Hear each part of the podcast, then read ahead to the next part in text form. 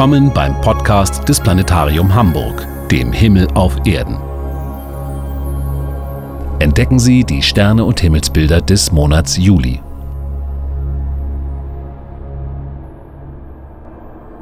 Im Juli hat der Sommer gerade erst angefangen in Hamburg und am Sternenhimmel. Und so erschweren uns die kurzen und hellen Sommernächte den Blick zu den Sternen ein wenig, fast genauso wie im Vormonat im Juni. Auch im Juli wird es über Hamburg nicht ganz dunkel. Um Mitternacht, wenn die Sonne am tiefsten unter dem Horizont steht, dann sehen wir die Mitternachtsdämmerung über Hamburg, ein Lichtstreif am Nordhorizont, da geht die Abenddämmerung direkt in die Morgendämmerung über. Und erst Ende des Monats, erst Ende Juli ändert sich das wieder. Erst Ende des Monats haben wir wieder richtige Dunkelheit, zumindest in der Mitte der Nacht über Hamburg. Bis dahin sieht man die Sterne und Sternbilder also nicht optimal, aber vieles am Sternenhimmel kann man dennoch, auch wenn es nicht völlig dunkel wird, sehr gut erkennen. Die Planeten und den Mond zum Beispiel. Und abends, da sehen wir weiterhin, zum Monatsbeginn jedenfalls, die Venus als hell strahlenden Abendstern. Schon in den vorigen Monaten konnten wir sie ja allabendlich sehen, unseren inneren Nachbarplaneten. Und jetzt am 7. Juli erreicht die Venus sogar erst ihren größten Glanz, wie man sagt, also ihre größte Helligkeit. Dann ist ihre Stellung zur Erde so, dass sie das Sonnenlicht optimal zu uns reflektiert und dadurch heller erscheint als zu jedem anderen Zeitpunkt. Allerdings ist das eher eine theoretische Angabe. Anders als früher im Frühjahr zum Beispiel scheint die Venus nämlich jetzt nicht mehr am dunklen Nachthimmel, den gibt's ja im Juli gar nicht für uns, sondern am Dämmerungshimmel. Die Sichtverhältnisse der Venus, äh, die verschlechtern sich im Laufe des Juli und so kann man sie ab Monatsmitte, spätestens so ab 20. Juli, überhaupt nicht mehr entdecken oder allenfalls noch mit dem Fernglas, wenn man es zur Hilfe nimmt. Das heißt, der größte Glanz, den kann man nur so bedingt genießen. Die Venus steht tief am Himmel. In der Abenddämmerung sieht man sie und das trübt den größten Glanz der Venus ein wenig. Aber sie bleibt beeindruckend als Abendstern bis etwa Monatsmitte. Und sie steht nicht allein am Abendhimmel. Sie steht dort gemeinsam mit ihrem planetaren Bruder, unserem äußeren Nachbarplaneten, dem Mars etwa in derselben Richtung am Sternenhimmel, also ein enges Paar.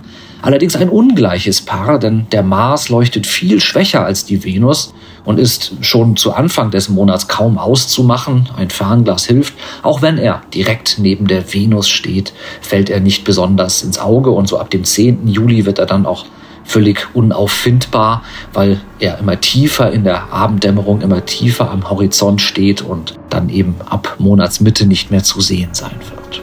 Aber es gibt andere Planeten, die das Himmelszepter von Venus und Mars dann ab Mitte des Monats übernehmen werden. Und zwar die beiden Riesenplaneten im äußeren Sonnensystem, Jupiter und Saturn. Diese beiden Planeten waren auch in den Vormonaten schon früh morgens zu sehen, aber jetzt sind sie im Juli die ganze Nacht hindurch zu sehen. Zumindest begeben sie sich so langsam in diese Stellung. Den Saturn, den kann man schon zu Monatsbeginn die zweite Nachthälfte hindurch erkennen. Gegen Mitternacht geht er auf.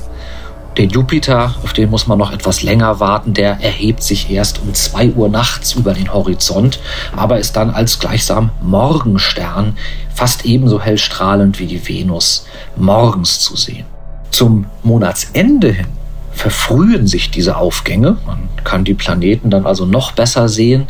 Der Saturn, geht dann bereits schon 10 Uhr abends auf, ist also, sobald es überhaupt dunkel genug wird, dann auch gleich zur Stelle. Und auch der Jupiter, der etwas später dran ist, der ist dann immerhin schon ab Mitternacht zu sehen und beherrscht die gesamte zweite Nachthälfte.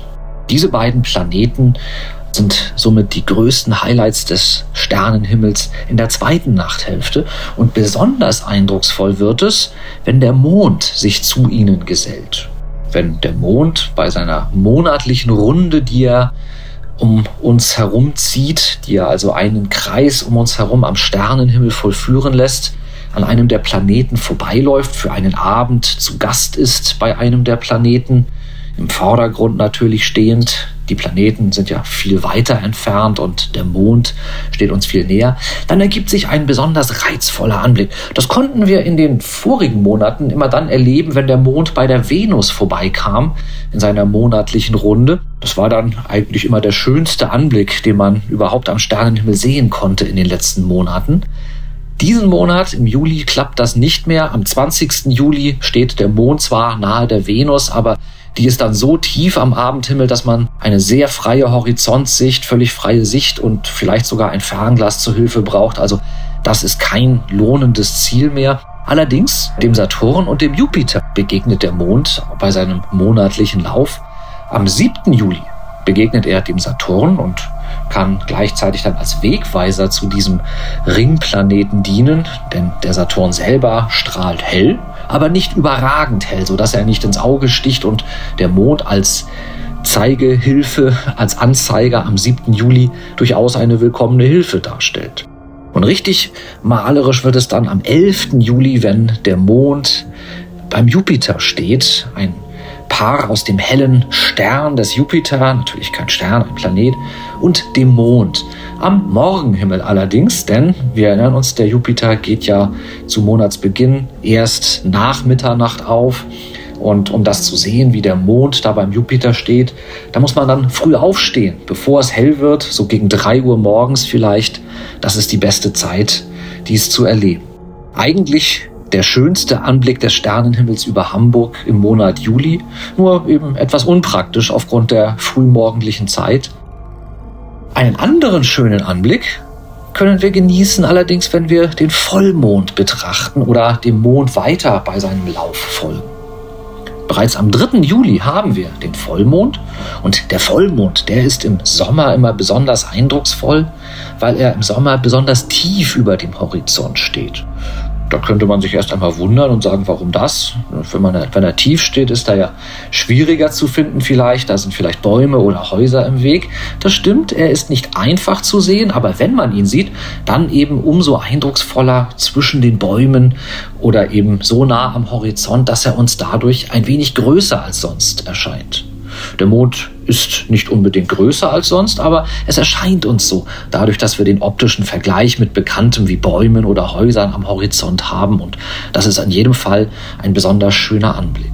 Ja, und der Mond bietet uns dann noch einen dritten oder vierten schönen Anblick, neben seinen Begegnungen mit Saturn und Jupiter und dem Vollmond nämlich am Ende des Monats, am 28. Juli, ein Freitagabend, wenn der Mond sehr nahe bei dem hellen Stern Antares im Sternbild Skorpion steht. Also wieder so eine Konstellation, wo der dann zunehmende Mond. Nach Neumond haben wir schon wieder den zunehmenden Mond Ende des Monats. Dann eben nah bei einem sehr hellen Stern steht, tief am Horizont.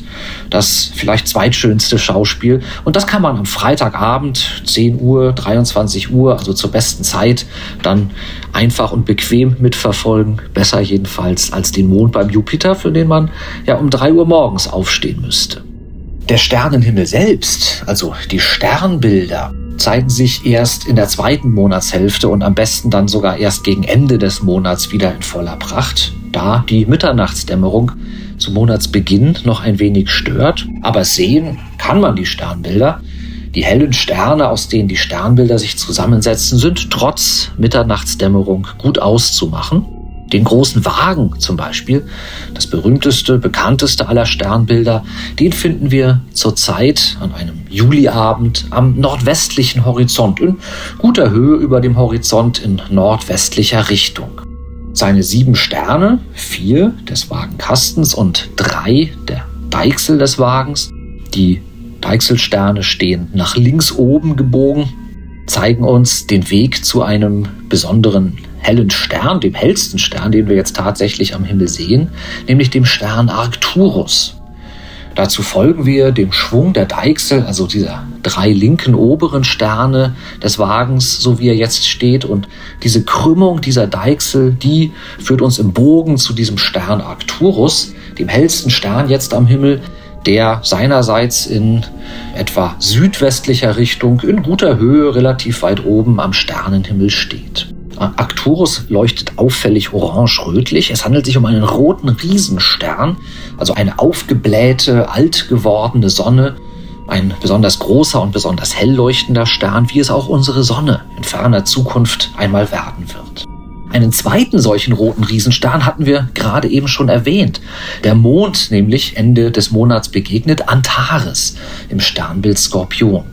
Antares findet man von Arcturus ausgehend, wenn man weit nach links unten zum Horizont hinabschaut. Relativ genau in südlicher Richtung, tief über dem Horizont, nur so etwa ein, zwei Handbreit über dem Horizont sieht man Antares, diesen zweiten roten Riesenstern, den man jetzt im Sommer eindrucksvoll sehen kann.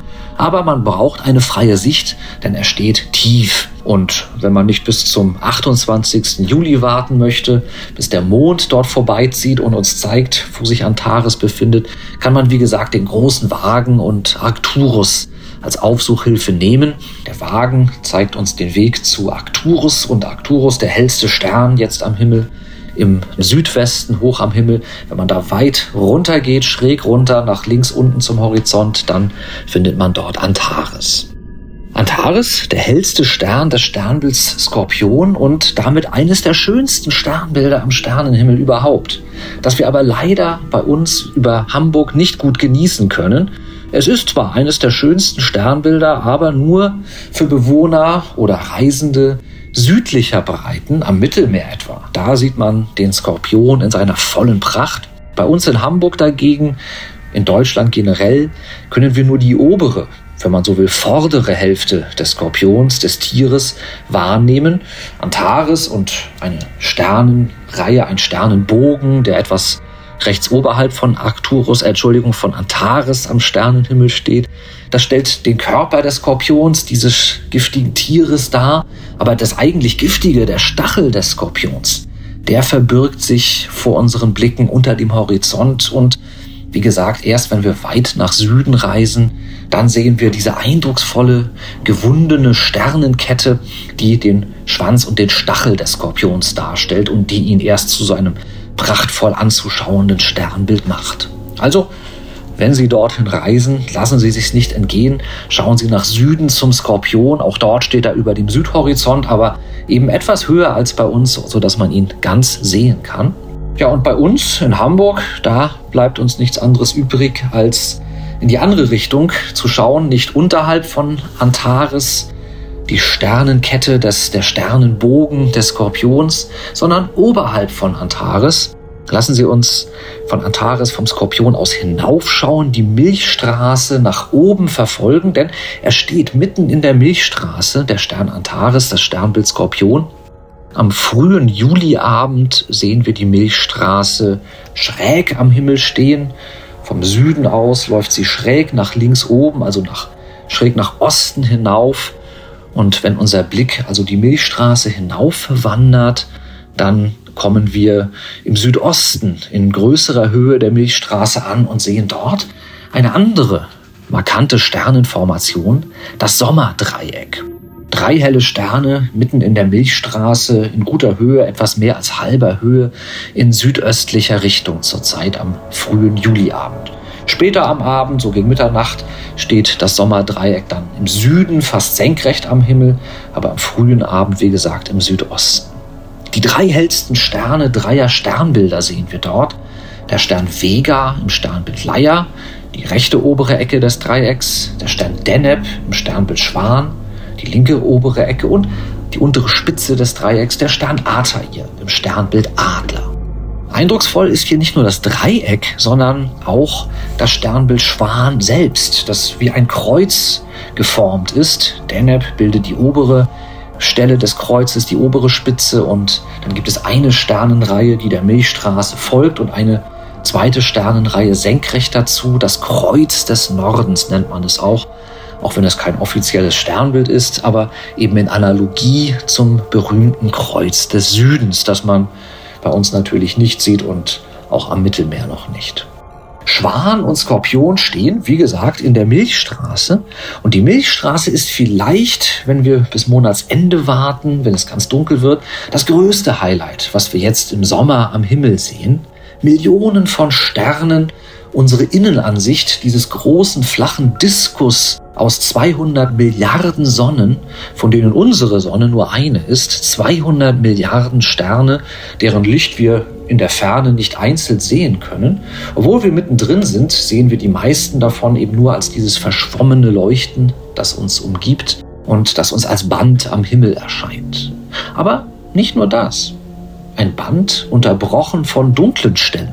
Es handelt sich um Staubwolken im All, Dunkelwolken aus der Asche vergangener Sterne, die sich im All verteilt und die Milchstraße teilt oder spaltet scheinbar. Wenn man an einem sehr dunklen Ort außerhalb der Stadt Ende Juli zur Milchstraße schaut, dann sieht man, dass sie im unteren Bereich, so vom Schwan, Sternbild Schwan abwärts Richtung Sternbild Skorpion, in der Mitte ja so eine Art dunkle Mittelachse zu haben scheint, da das Leuchten der Milchstraße also aufgespaltet ist durch solche dunklen Wolken. Und das, wie gesagt, kann man dann genießen, wenn man an einen wirklich dunklen Ort geht. In der Stadt, in Hamburg, Mitternachtsdämmerung hin oder her, ist die Milchstraße nicht besonders schön zu sehen, aber es lohnt sich, entweder im Urlaub am Mittelmeer, dann erst recht, aber auch im Urlaub in Deutschland, außerhalb der Stadt, einmal, wenn es dunkel wird, zur Milchstraße zu schauen. Besonders eindrucksvoll wird es, wenn man am Mittelmeer ist und in Richtung Skorpion schaut. Dort blicken wir nämlich grob geschaut in Richtung des Zentrums der Milchstraße unserer Sternenstadt. Wir mit Sonne und Erde liegen auf halbem Weg vom Zentrum dieses riesigen Sternendiskus zum Rand, haben also die Wahl, ob wir entweder Richtung Rand blicken wollen oder Richtung Zentrum. Im Winter blicken wir eher Richtung Rand. Dann stehen Erde und Sonne so, dass uns da keine andere Wahl bleibt. Im Sommer schauen wir eher Richtung Zentrum. Und das kann man sich vorstellen. Im Zentrum ist mehr los, da gibt es mehr faszinierende Dinge zu sehen. Und so ist es bei unserer Sternenstadt wie auch bei der Stadt Hamburg selbst. In Richtung Zentrum sind die Häuser höher oder die Sehenswürdigkeiten auffälliger. Und so auch in der Milchstraße. Blickt man mit dem Fernglas Richtung Skorpion, dann kann man dort Häufungen von Sternengruppen, von Gaswolken im All und vieles andere mehr ausmachen. Aus Hamburg, aus Deutschland, wie gesagt, schwierig, andernorts weiter im Süden einfacher, aber das, wie gesagt, eines der Highlights der Sommernächte. Verfolgt man die Milchstraße mit dem Auge dann noch weiter, also vom Skorpion hinauf zum Sommerdreieck, aber dann darüber hinaus. Auf der anderen Seite des Himmels geht die Milchstraße dann wieder hinab Richtung Horizont. Richtung Nordosten.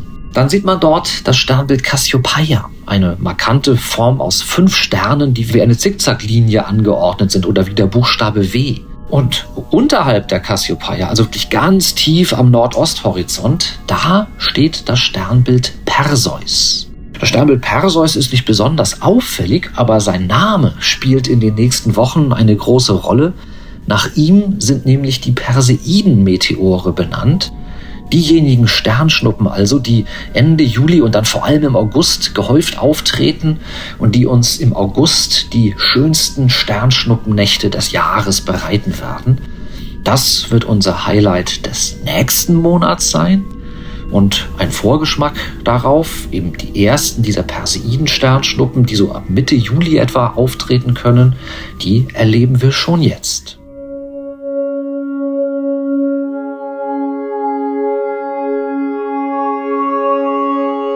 Dies war der Sternenpodcast aus dem Planetarium Hamburg für die Nächte des Juli 2023. Immer klare Sicht wünscht Ihnen Ihr Björn Voss.